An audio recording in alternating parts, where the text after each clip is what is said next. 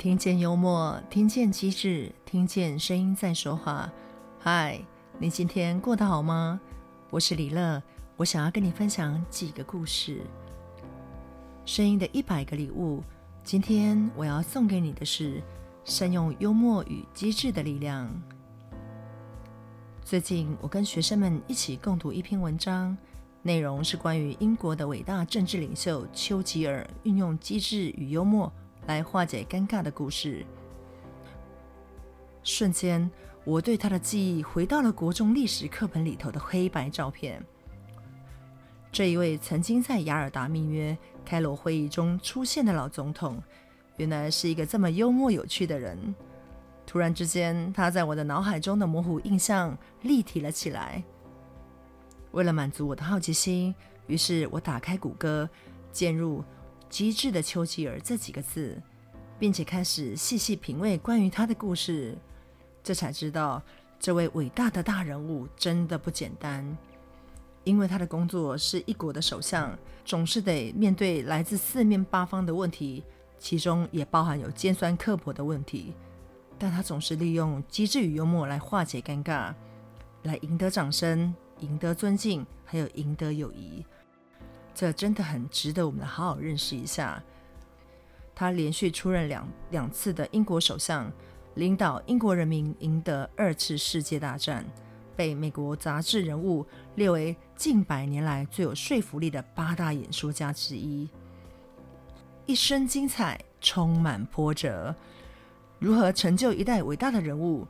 相信他身上有很多的人格特质，是值得我们知道跟学习的。现在就让我们一起来听听这位著名的政治家身上都有着什么样的故事吧。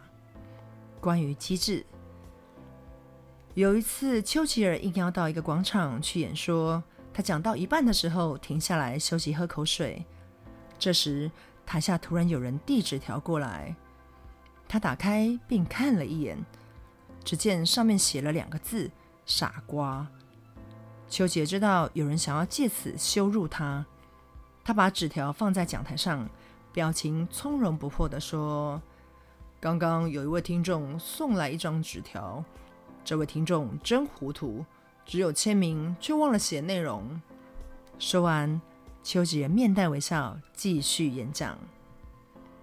酷吧？要是换作是我，或者是多数人。恐怕是没有这样的 EQ 去处理这一类的问题跟挑衅，顶多只能做到假装没有这一回事，但内心的小剧场是演个不停的，然后可能会受到影响，没有办法继续好好演讲下去。这就是丘吉尔厉害的地方，但我相信这样的厉害是可以透过练习而来的。接着第二篇是关于。作家萧伯纳跟丘吉尔的你来我往的互动，这两位都是十九世纪英国很有影响力的人物，两位有交情又有才气，因此见了面之后免不了互相抬杠，即便是通信也是如此。而萧伯纳的幽默是以尖酸刻薄著称，对好朋友丘吉尔就更不客气了。有一次，萧伯纳派人送两张戏票给丘吉尔。并附上短签，上面写着说：“亲爱的温斯顿爵士，奉上戏票两张，希望阁下能带一位朋友前来观看拙作《卖花女》的首场演出。假如阁下这样的人也有朋友的话。”萧伯纳的来信嘲讽重于邀请，尤其是那四个字“这样的人”。萧伯纳的来信嘲讽重于邀请。他的潜台词其实是想说：“你这样的人怎么可能会有朋友呢？”萧伯纳嘲讽真的是很尖刻，但丘吉尔看过信之后也不甘示弱，马上写回条予以反击。他写着：“亲爱的萧伯纳先生，蒙赐戏票两张，谢谢。但因为我跟我的朋友都有约在先。”不便分身前来观看《卖花女》的首场演出，但是我们一定会赶来观赏第二场演出的。